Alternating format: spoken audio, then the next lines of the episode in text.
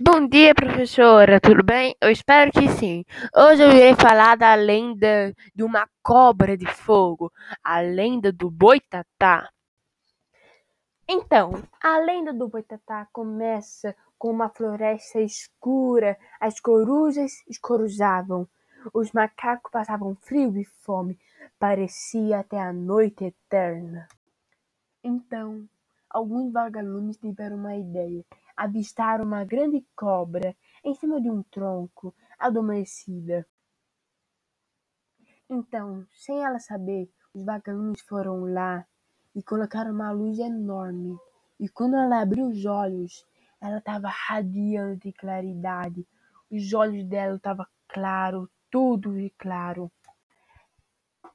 Ela havia se transformado em um animal brilhante, boitatá.